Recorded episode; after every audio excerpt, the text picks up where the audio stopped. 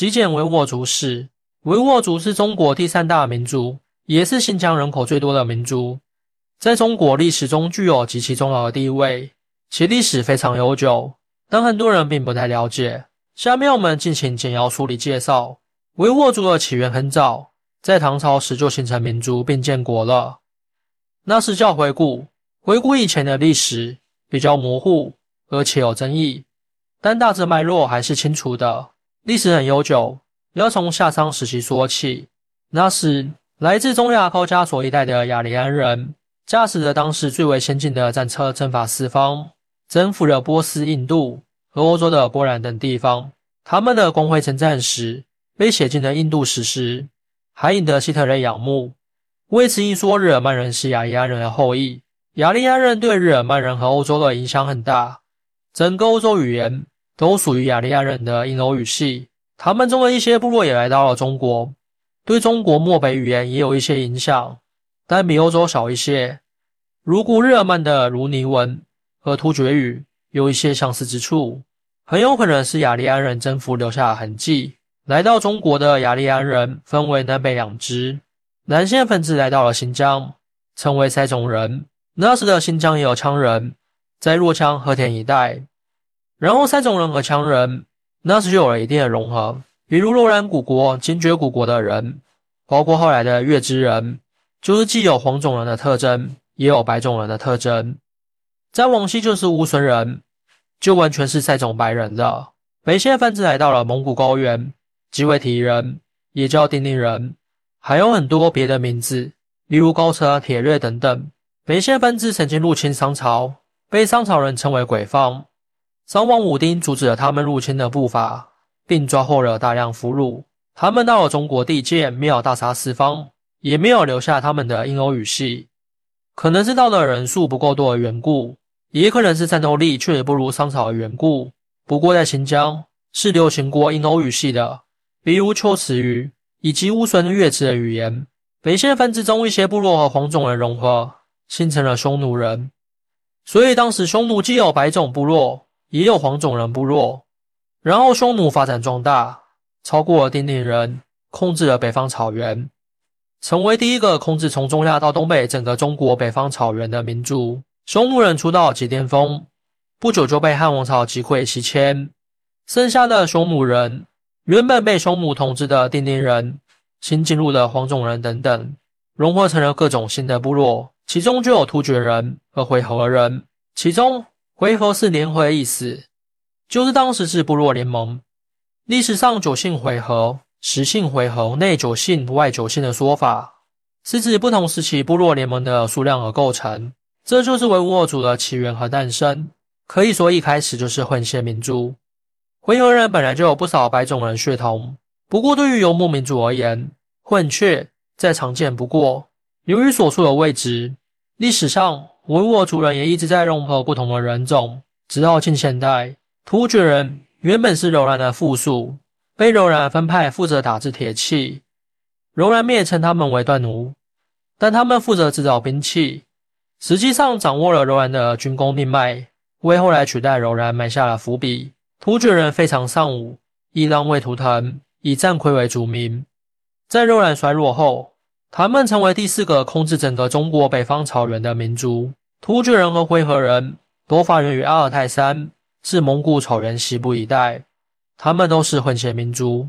在古代，阿尔泰印尼塞河地区是黄种人和白种人活动的分界线，因此起源于阿尔泰地区的人普遍是黄白混血人种。就像当代维吾尔族人也是越往西，白人的特征就越明显，因为发源地接近。所以，突厥和回纥语言接近，都属于阿尔泰语系突厥语族，但建立了不同的政权，发展出了各自的文字，而且当初双方之间是敌对关系。这种情况就像东北地区发源出了十多个不同的民族一样，就像匈奴遇到了汉朝，突厥也遇到了唐朝，再次上演出道即巅峰的故事。唐朝先后灭了东西突厥，然后回合填补了突厥留下的空间。成了第五个控制整个中国北方草原的民族。维和是第五个控制整个中国北方草原的民族。回纥人和唐朝军队一起赶跑突厥后，建立了回纥汗国。这也是维吾尔族作为一个主体民族开始形成的时期。当时回纥人武德充沛，曾发生五千回合骑兵击败十万东突厥军队的故事。后来突厥人东山再起，卷土重来，建立了后突厥，但被回纥消灭了。回纥和唐朝关系十分密切，帮助唐朝镇压安史之乱，对唐朝有再造之功。回纥主动接触中原文化，并自行更名为回鹘，意味清洁回旋如故。国名也成了回鹘汗国。他们的首都就叫回鹘城，在如今蒙古国境内，城里的建筑都偏汉式。如果假以时日，回鹘可能会慢慢汉化，但回鹘的汉化进程很快被打断。这时候的回鹘信仰萨满教、摩尼教和佛教。摩尼教也是来自波斯的一种宗教。摩尼教和佛教都是从西域和中原传过去的。回鹘的中原化被打断，是因为回鹘汗国发生内乱。然后受到吉尔吉斯人的攻击，惨遭灭国。游牧民族就是这样，几次败仗就很容易灭国。历史上无数的游牧民族都是这样消失在历史中。但回鹘和唐朝关系好，灭国后往南跑，分成东西两支，在唐朝的疆域边缘定居下来。东边这支在吐鲁番一带建立了高昌辉古王国，信仰佛教；西边这支在喀什和中亚一带和一个突厥部落各罗入联盟。建立了喀拉汗王国，开始信仰佛教。北宋时期改信伊斯兰教，随后吞并了信仰佛教的玉田国，统一了南疆。此外，还有一支规模很小的分支，演变成了玉孤族。这就是历史上著名的回鹘西迁，在当时是个大事。前唐书、后唐书都有大量记载。回鹘人能很轻松的在吐鲁番和喀什落脚，除了他们作为游牧民族天生的战斗力外，另一个原因是西域曾被被汉王朝统治过，之前强悍的民族，例如月支、乌村等等，已经被清空了。回鹘人因此成了新疆的第二波定居者。这段时期的历史，极大的改变了维吾尔族人的生活和文化。这段时期是维吾尔族人从游牧到农耕的转变期，也使得维吾尔族人得以延续到现在。因为游牧民族其心也勃焉，其王也忽焉。很容易被历史的长河淹没，比如匈奴、柔软突厥、党项、契丹、鲜卑等等。转型成农耕民族后，虽然战斗力锐减，经常被后来的其他游牧民族统治，但血脉往往能长久延续，就像汉族一样。当然，还有一个原因，就是新疆的丝绸之路南线，也就是走罗布泊和柔然金爵国的那个路线，在汉朝以后就慢慢沙漠化了。使得南疆地区相对隔绝，减缓了外敌入侵的频次。值得一提的是，卡拉汉王国认为自己是中国的一部分，称宋朝为大田地主舅舅国，称自己为下桃花石，即下中国。这段时期也是维吾尔族人文化大发展的时期。高昌回鹘创造了回鹘文字，卡拉汗王国吸收了部分突厥民族人口和突厥文化。产生了福热智慧和突厥语大词典等维吾尔族文化瑰宝。这段时期还是卡拉汗回鹘人伊斯兰化的时期，奠定了维吾尔族人的千年的伊斯兰传统。高昌回鹘人则信仰佛教和摩尼教。宋仁宗时期，喀拉汗王国分裂成东西两部分，西部首都就在喀什。南宋末年，西喀拉汗被花剌子模王朝所灭。后来，契丹人建立的西辽灭了花剌子模，统一了高昌回鹘和喀拉汗国。自此，从唐朝后期到明朝后期，维吾尔族人经历了一个先分后合的过程。西辽方强盛，就遇上了更猛的蒙古，才统治新疆没多久，就被蒙古打败了。成吉思汗儿子在新疆地区建立了察合台汗国，吞并了东喀拉汗国和高昌回鹘这两个回鹘国家。元朝把维吾尔族人称为维吾尔，是维吾尔这个词的前身。蒙古人征服了大半个世界，却几乎没有留下自己的语言和宗教，来势汹汹，一去无痕。在新疆也是如此，他们接受了维吾尔族人的伊斯兰教，等于是帮维吾尔族人将维吾尔族语言和文化传播到了整个新疆，使得高昌回鹘地区也改信伊斯兰教了。也可以说。维吾尔族人同化了征服他们的蒙古人，并通过蒙古人把伊斯兰教传播到整个新疆。明朝时期，蒙古人在新疆建立了叶尔羌汗国，文化和制度上基本是察合台汗国的延续。这里有个插曲：明朝建国时期，有个维吾尔族将军哈列巴什立下战功，被朱元璋赐姓简，改名简八世，后安置在湖南桃源县。他的后代就是如今桃源县的一万多简姓维吾尔族人。柬埔寨就是那里的，所以桃源县也被称为维吾尔族人的第二故乡。之前的卡拉汗王国，包括新疆的西部和中亚部分，还是一个跨域国家。到了察合台汗国和叶尔羌汗国，疆域基本就是新疆了。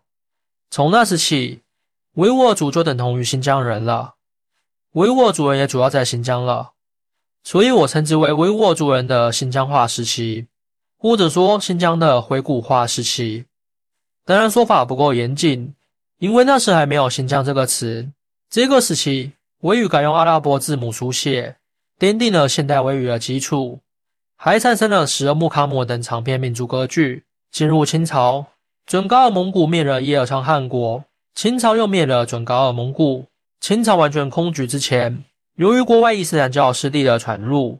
南疆地区有过一段短暂的政教合一时期及合作时期，而且还分白山派和黑山派，但很快被清军击垮。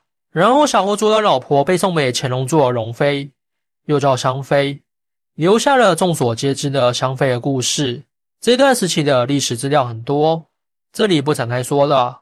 清朝控制新疆之初，由于制度不完善，乾隆中期。维吾尔族爆发了第一次起义——乌森起义。其后，乾隆在新疆实施保护政策，稳定了新疆局势。清朝后期，当地吏治逐渐腐败，境外伊斯兰势力和中亚浩瀚汗国纷纷染指南疆。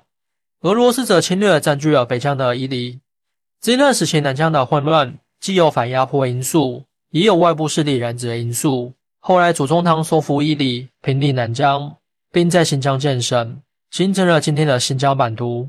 总的来讲，清朝时期新疆经历了乱稳乱稳的一个循环，但总体还是有比较快的发展。秦朝以前，维吾尔族人受到蒙古统治者的压迫，人口增长缓慢。秦朝初期只有二十五万人，到了清朝末年，维吾尔族人口已经增长到了一百五十万。民国时期，新疆前稳后乱，一九四四年爆发了所谓三区革命。但民国时期，新疆还是比内地好多了。期间，维吾尔族人口增长到三百多万。建国后到现在，维吾尔族人口又增长到了一千一百多万。清朝以来是维吾尔族的人口爆发期，奠定了维吾尔族在现今中国第四大民族的地位。值得一提的是，回族最开始指的是维吾尔族，后来自所有信仰伊斯兰教的。所谓汉满蒙回藏五族共和。里面的回族当然包括维吾尔族了。不过，为了区分维吾尔族和西北地区回族，当时将维吾尔族称为长回。一九三四年正式改成维吾尔族，也算是民国政府给维吾尔族人做了一点贡献。从此以后，回族也就不再包括维吾尔族了。欢迎大家一起来讨论，您的支持是我更新的动力。更多精彩内容，请关注伴你听书。